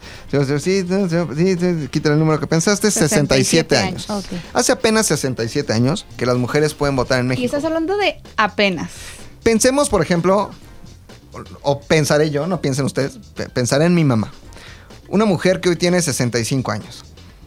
O sea, mi mamá apenas nació cuando la mujer acaba de recibir, tenía dos años, mi mamá eh, nació dos años después de que la mujer pudo votar en México. O tu mamá, por ejemplo. sí, mi mamá nació en el Adri. 54. O sea, imagínate, imagínate nada más que eh, estamos hablando que nuestras abuelas no votaban. O sea, es impresionante el hecho de saber que México fue el último país en América Latina que dijo, ah, ok, que las mujeres voten. Eh, detrás del sufragio y del derecho de las mujeres a votar, hay una mujer muy importante que se llama Elvia Carrillo Puerto. El apellido probablemente le sonará porque era hermana de Felipe, de Felipe Carrillo Puerto, y ellos son muy famosos, estos nombres son muy famosos en el sureste de México, porque eh, ahí su lucha por los derechos eh, de los indígenas mayas fue importante, por la democracia, en una época también mucho más en donde México estaba muy cercano al socialismo y en donde había ideas bastante radicales y socialistas, pero Felipe Carrillo Puerto era hermano, perdón, ya se fue, de Elvia Carrillo Puerto. Elvia Carrillo Puerto, eh, desde niña, digamos que fue estas personalidades que tenía ganas de hacer todo diferente, pero que estuvo muy metida en la política y ella fundó una liga mexicana de mujeres socialistas y que estaban a favor del voto femenino. Eh, ella nace a finales de la década del siglo XIX eh, y su lucha, su lucha que, pasó por la Revolución Mexicana, eh, ella fue, digamos, de las pioneras en levantarse en contra del régimen de Porfirio Díaz. Todos sabemos que ahí estuvo este Madero y después eh, el, el revoltijo de este Carranza y Obregón y etcétera, ¿no? Pero el primer, la primer chispa de revolución mexicana se da en el sureste con Elvia Carrillo Puerto, y, que trató de levantarse por primera vez en contra de Porfirio Díaz. Recordemos que el sureste y el norte del país en- en- en- durante el porfiriato fue profundamente olvidado. Entonces, eh, ella lo intenta. Eh, y después, cuando Francisco y Madero, y curiosamente Elvia Carrillo Puerto nace un 20 de noviembre, la misma fecha en la que, no el, no el mismo año, pero sí el mismo día en el que Francisco y Madero promulga el plan de San Luis, ¿ok? El levantamiento este, en contra del régimen de Porfirio Díaz. Ella se suma al, anti- al movimiento antirreeleccionista de Francisco y Madero y después... eh, tiene una lucha constante. ¿Por qué la dejé para el final y por qué es tan importante? Porque eh, Elvia Carrillo Puerto fue la primera mujer que luchó en México no solo por el voto femenino, sino por el derecho a decidir eh, sobre la maternidad. Ok. Eh, fue la primera mujer en luchar a favor de, de la interrupción del embarazo en las mujeres, eh, por los derechos reproductivos, por la igualdad sexual y obviamente por el derecho de las mujeres a votar. Tenía una agenda grande que al final las demás mujeres de la Liga de Mujeres, bueno, eh, importante, es una de las primeras tres diputadas mujeres que hubo en el país. O sea, fue la primer diputada del país, las tres apoyadas desde el sureste por, por Felipe Carrillo Puerto, pero son tres mujeres electas eh, por la votación popular. Es la primer diputada de México que eh, trata de tomar posesión, pero pues la ley le dice, no, aquí dice que nada más hombres, pero ella había ganado. Y es reconocida como la primera diputada, junto con otras dos mujeres que eran también de su movimiento y del sureste. Eh, de, ese tamaño y de ese calibre también su importancia. Después de su lucha en el sureste, y del asesinato de su hermano Felipe Carrillo Puerto, que será otro tema, ella viaja a la Ciudad de México y continúa su lucha, continúa su lucha importantísima porque las mujeres pudieran votar. Eh, eh, está en eso, juntando firmas, cuando Lázaro Cárdenas es presidente y le dicen, oiga, aquí hay muchas firmas y las mujeres quieren, quieren votar. Lázaro Cárdenas, hablamos de esa personalidad que muchos adoran, idolatran, y Tata Cárdenas y la expropiación petrolera, que también hablaremos en algún momento, pero fue un hijo de puta. Fue bastante malo en algunas cosas. ¿Por qué? Es que, ¿sabes qué? Que es, ¿Es un tema muy grande? No, no, no es un tema grande, es un tema delicado y más de puntos de vista. Pero, por ejemplo, eh, fue importante durante la Segunda Guerra Mundial. Tenía un puesto en el ejército, es General Lázaro Cárdenas, en la vigilancia de japoneses en México y en la reclusión de japoneses en campos de concentración, que no es lo mismo que campos de exterminio.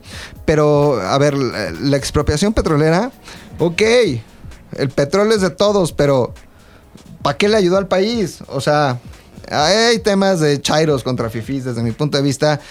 Una expropiación mal hecha de un día para el otro, que sí las empresas inglesas y norteamericanas estaban pasando de lanza, pero que se pudo haber llegado a otro acuerdo.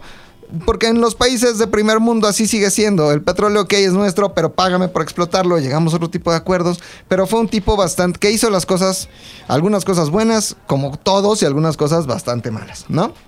Eh, entonces llega, llega Elvia Carrillo Puerto con las firmas y le dicen, señor, este, quieren, eh, las mujeres quieren votar. Y Lázaro Cárdenas, ese al que todos idolatran, dice, no van a votar las mujeres, las mujeres no pueden votar.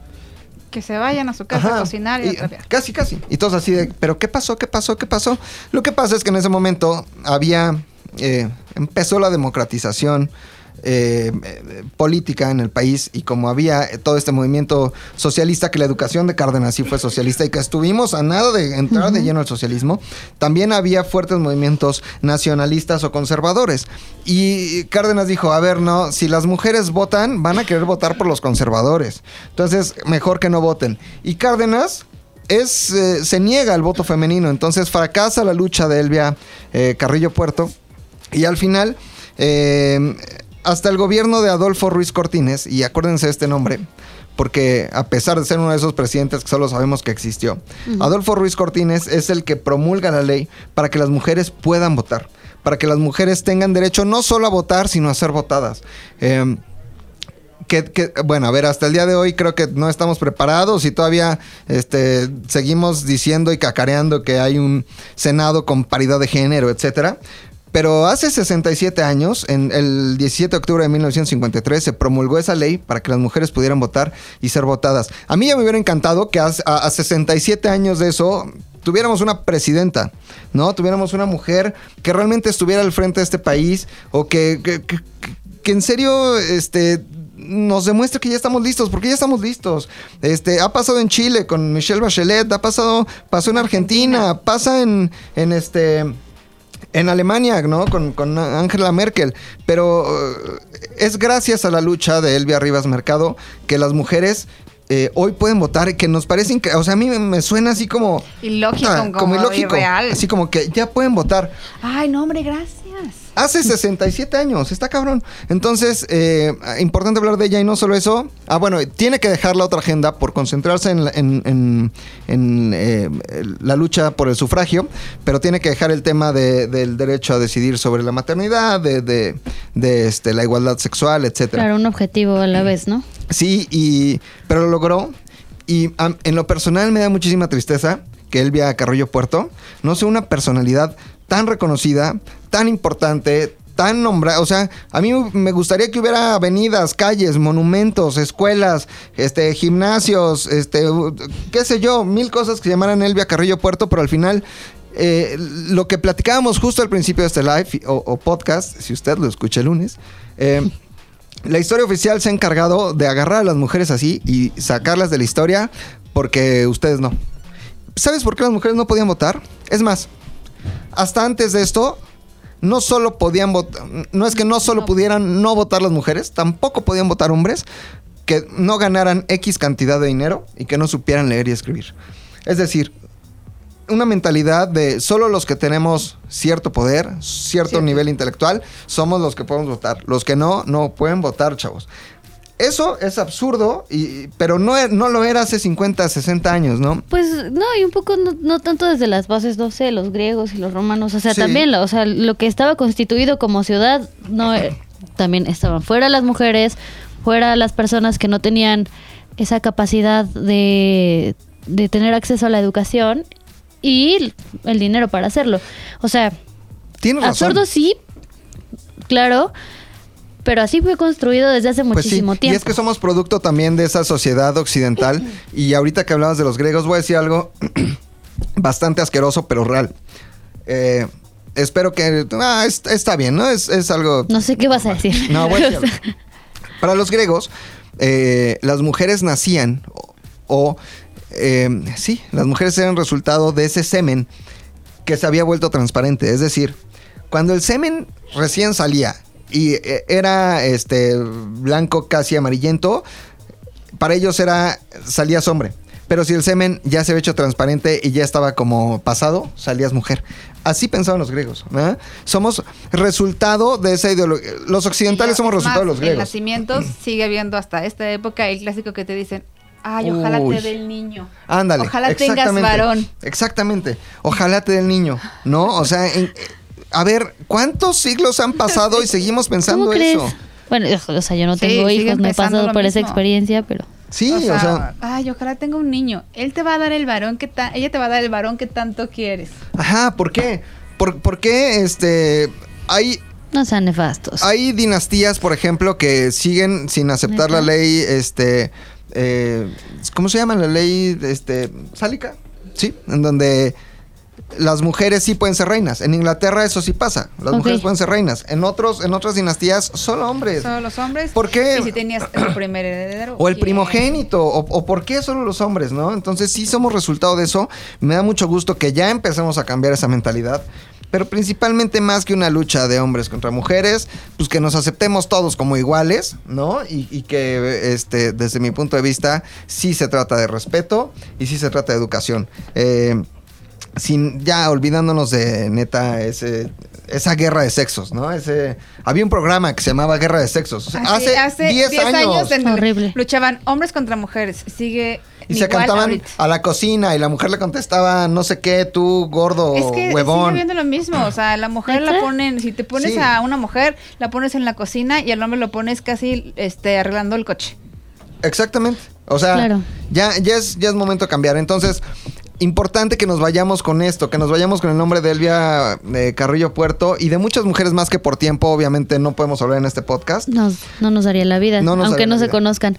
Pero yo quiero que leamos un poco Ah. de los Ah, comentarios. pero Hubo- cuéntanos la dinámica. Sí, este hubo cierta interacción en Instagram donde eh, pues warmopeamos, hablamos de que iba a haber este live en pues a las 4 el día de hoy, así, y entonces le preguntamos a la gente, sobre todo a las mujeres, obviamente, qué, qué luchas han ganado como mujeres. Entonces, eh, pues queremos agradecer a esas mujeres que nos han escrito. También Sí. hay algunos hombres que hablan de sus mamás, de. Y no vamos a de decir nombres, ¿verdad? Sí, Por- sí.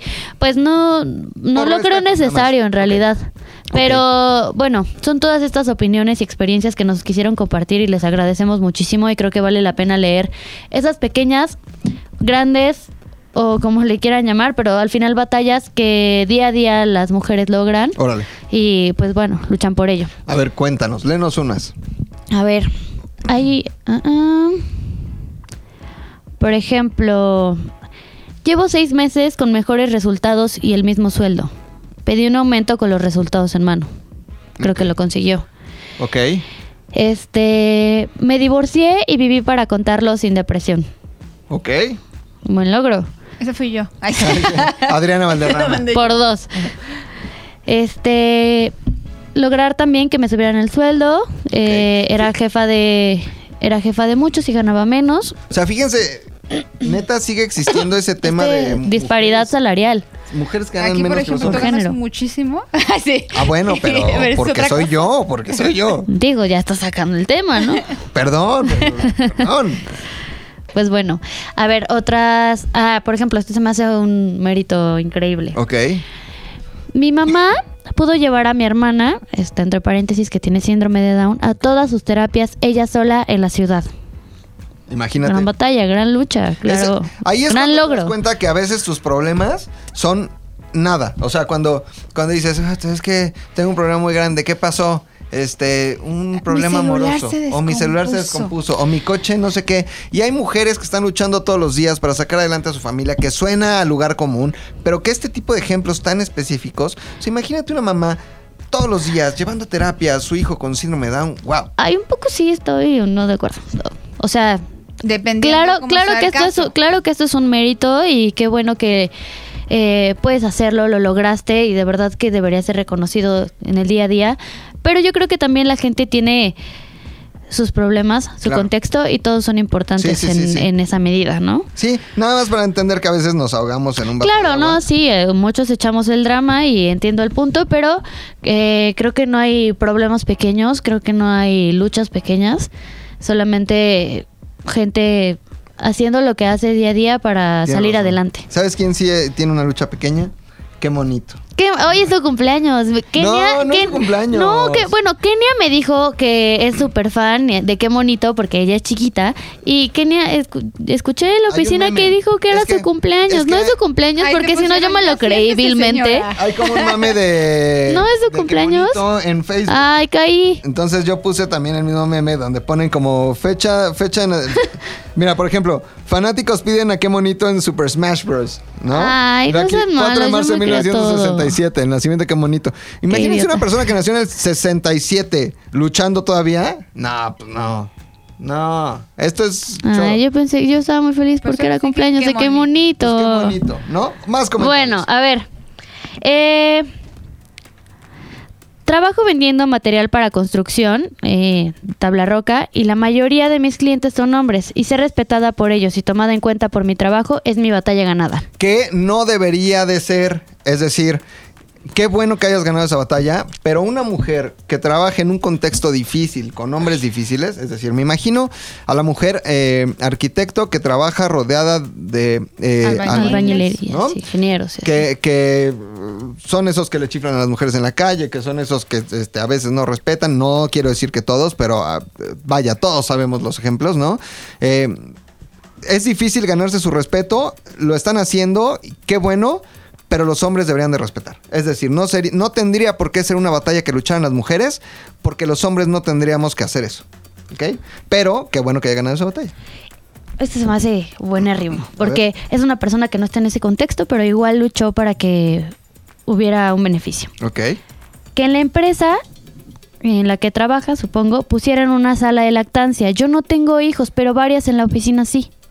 Wow, wow, wow, sí es cierto. O, sea, también nos da capacidad de pensar en el otro y tener la empatía de, oye, hay gente que lo necesita, tal vez yo no, pero Sí, Pero es también Qué oficinas. ¿no? Yo he visto vuestras oficinas en las que hemos ido de repente juntos que sí son lugares Sí, como pero a bastante ver, pero, buenos. sí, pero creo que Pero sí, o sea, sí entiendo ese, sí, sí entiendo ese o punto sea, de "Oh, tengo tú que tuviste a tu hija amamantar". hace cuántos años, a Jimena.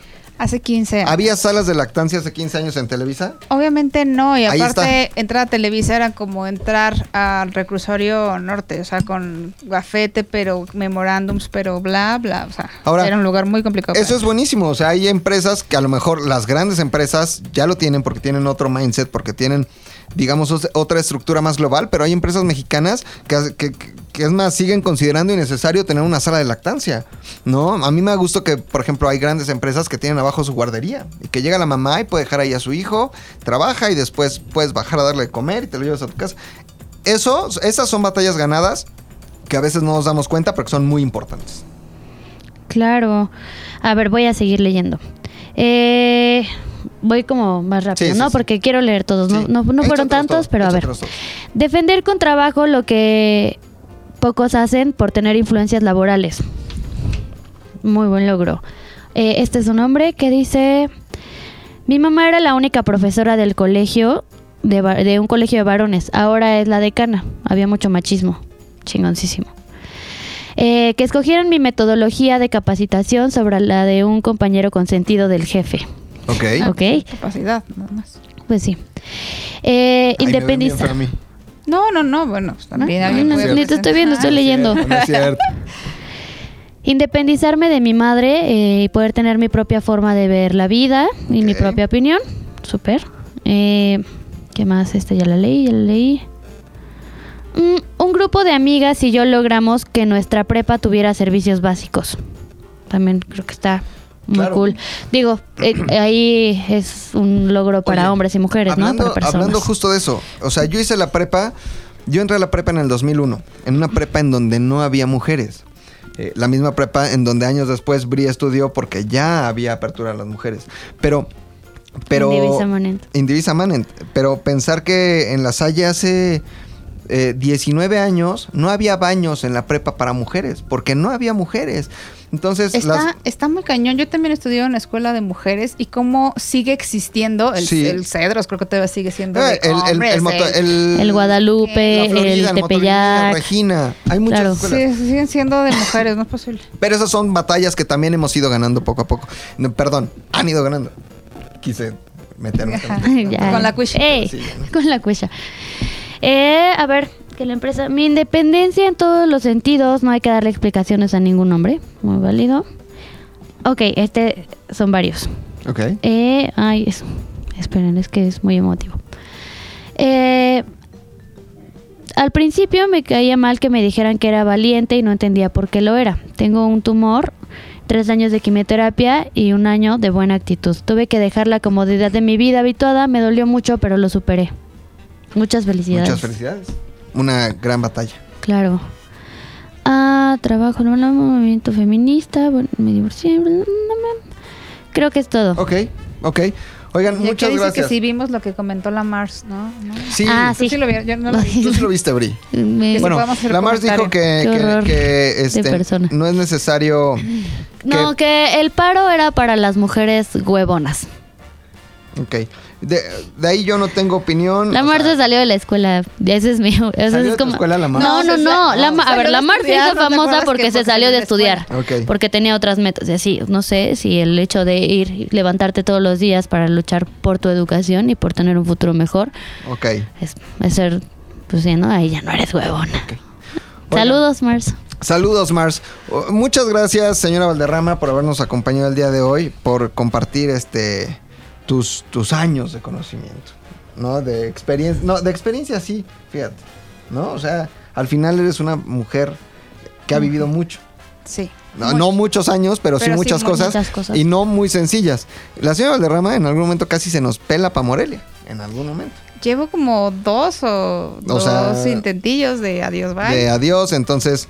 y en mujer luchona, tengo tres Sí. hijas, vengo a trabajar, salgo, hago, voy, subo, todo. La verdad, la señora Valderrama es una de las mujeres eh, que, que- que más admiro porque eh, soy testigo así de primera mano de, de- de todo lo que ha hecho y de cómo todos los días no es que este, lleve el pan para su casa, pues no le falta el pan, ¿no? Tiene demasiado pan para su casa, pero que sí es una mujer profesional. Del que es- caro, del que- pan del caro. Que es mamá. del pan lujo de... ¿Cómo? ¿De México? el lujo de México. Pero, me lo pero es una mujer que a pesar de, si así quererlo, este, no podría hacer nada. ¿no? Todos los días sale a ser más chingona.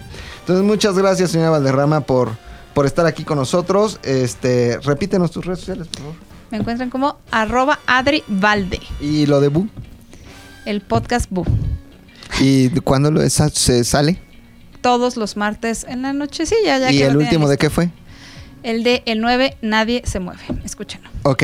Y este también agradecer a Bri, principalmente por eh, porque nos sorprendió a todos, ¿eh? O sea, Muy bien, mi Bri. Muchas gracias por la experiencia. La verdad es que yo nunca quiero como bajar, venir a hacer interactuar porque no me siento como muy carismática en este aspecto de hablar frente a una cámara. Me cuesta mucho trabajo, pero me la pasé muy bien. Y pues, obviamente sí, amigos, sí preparé información, sí investigué, no me aprendí las cosas de memoria, pero también creo que está cool venir a hablarles de algo que uno pues le- se toma el tiempo, ¿no? De, de investigar No, que para llegas, platicar te con... pones a estudiar, Claro. te vienes y hablas, o sea, todo tiene su mérito. Y sabes qué. Sí. que, que también, así como la señora Valderrama, este, reconocerte y, re- y reconocer que a pesar de tener poco que saliste de la escuela, pues eres una mujer que todos los días se preocupa por ser mejor, por prepararse, por hacer bien su trabajo, por ser mejor persona, por ser mejor ser humano.